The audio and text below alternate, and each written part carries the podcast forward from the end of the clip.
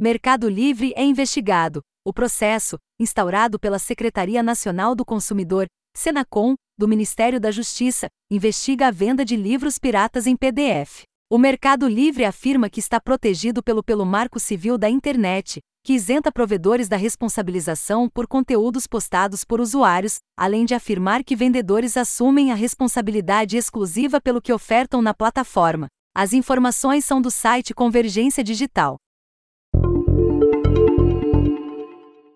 Novas vulnerabilidades atingem todos os dispositivos Wi-Fi. Os problemas foram descobertos e revelados no perfil do Twitter do respeitado pesquisador de segurança belga Matt Van Oof. As falhas, chamadas de fragatex, podem ser exploradas para roubar dados confidenciais e controlar dispositivos IoT e até mesmo alguns computadores. No entanto, as falhas são difíceis de se abusar e atualizações de segurança já foram desenvolvidas, um processo que levou nove meses e foi supervisionado pela Wi-Fi Alliance e CASI. Alemanha bane coleta de dados do WhatsApp, mas Facebook afirma que irá ignorar ordem.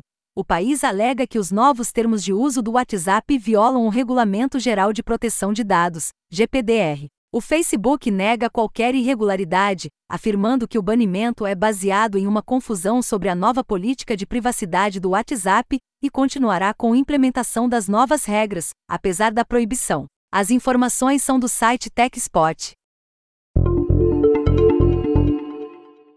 Via 4 é impedida de utilizar reconhecimento facial no metrô de SP, o sistema de telas e câmeras nas plataformas contava quantas pessoas passavam em sua frente e analisava suas expressões faciais. Anúncios eram então exibidos no modelo Paper Face, cobrando anunciantes com base na quantidade de pessoas que olhavam para a tela. As informações são do Tecnobro.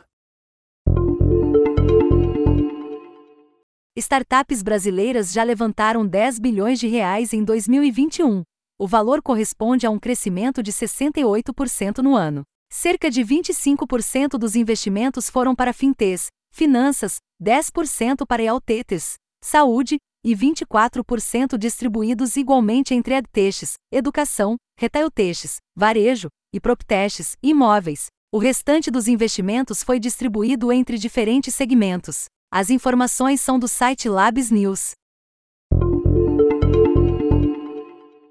IA irá erradicar crimes financeiros. Manuela Veloso, chefe de pesquisas em inteligência artificial do Banco JP Morgan, afirma que esse é o objetivo primário da instituição com a aplicação da tecnologia.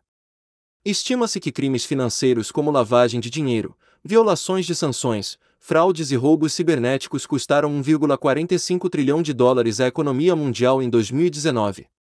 As informações são do site CyberScoop.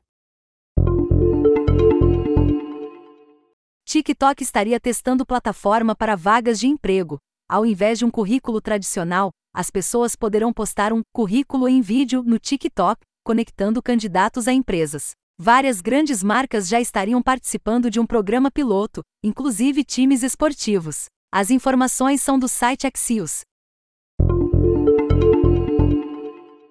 Xbox é vendido com prejuízo pela Microsoft.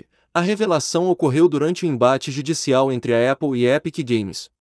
Chamada como testemunha no caso, a empresa ainda revelou que nunca conseguiu lucrar com a venda de sua linha de videogames. Segundo analistas, no entanto, a Microsoft segue o modelo tradicional de negócios para o mercado, vendendo hardware com prejuízo enquanto ganha dinheiro com a venda de jogos ou serviços de assinatura. As informações são da Eurogamer.